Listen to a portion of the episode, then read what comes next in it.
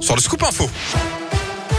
Et le c'est avec vous, Gaëtan Barallon. Bonjour Gaëtan. Bonjour Yannick, bonjour à tous. On débute avec vos conditions de circulation. C'est ralentissement en cours, notamment sur l'A47 dans le secteur de Rive-de-Gier, des travaux dans le secteur en direction de saint puis des ralentissements aussi à hauteur de Saint-Etienne sur la RN88 en direction de Givors, notamment au niveau du tunnel du rond-point des travaux, là aussi dans le secteur. À la une, j'invite toutes les femmes qui souffrent et ont souffert en silence à se libérer. Enfin, les mots ce matin de Fanny Agostini, l'animatrice clermontoise qui vit aujourd'hui dans une ferme Haute-Loire annonce dans Mediapart avoir porté plainte contre Jean-Jacques Bourdin.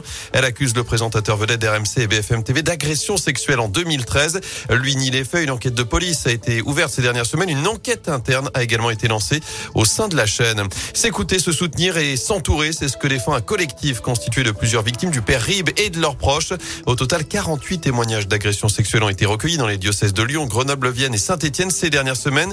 Des faits qui remontent aux années 70-80. Luc Gemet, 57 est l'une des premières victimes à en avoir parlé. Aujourd'hui, ses filles relaient son combat. Sophia, membre du collectif, s'est rendu compte de l'ampleur du phénomène, notamment lors de la première réunion publique qui s'est tenue dans le village de Gramont, dans la Loire, le 17 janvier dernier. Elle nous explique la suite du mouvement. On a tous les jours, en fait, euh, des personnes qui, euh, victimes ou pas, qui nous disent qu'ils veulent faire partie du collectif. La prochaine étape serait justement de se rencontrer sans l'organisation du diocèse, continuer à aider à ce que la parole se libère, parce qu'en fait, il y a des personnes qui commencent tout juste à parler, qu'elles soit pas seule, qu'elle soit euh, écoutée par euh, des personnes qui ont vécu la même chose qu'elle. Il n'y a que les personnes qui ont été victimes qui peuvent se comprendre entre elles. Un collectif mobilisé également pour s'assurer que les tableaux et les vitraux du prêtre soient décrochés des églises. La suite du procès Lelandais aux assises de l'Isère. Le verdict est attendu vendredi dans l'affaire de la mort de Maëlys. Aujourd'hui, il est encore question du profil psychologique et psychiatrique de l'accusé. De nouveaux experts sont appelés à témoigner. Ce matin, un médecin psychiatre explique que le risque de récidive chez lui est extrêmement marqué. Nordal Lelandais qui encourt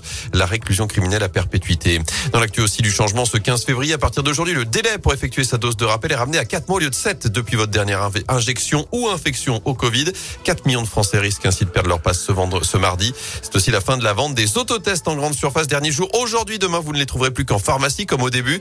Et puis ce mercredi également, les discothèques vont pouvoir enfin rouvrir. Elles sont fermées depuis le 10 décembre. Demain, ce sera aussi le retour des concerts debout. La possibilité également de se restaurer dans les lieux accueillants du public comme les cinés, les trains et les stades.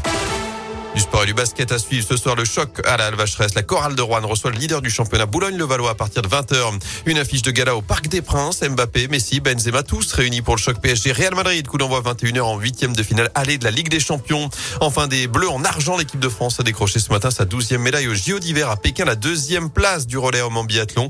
Les filles enchaîneront demain matin. Il y aura aussi du ski alpin la nuit prochaine avec des chances de médaille pour Clément Noël et Alexis Pinturo. Ce sera sur le slalom. Merci beaucoup.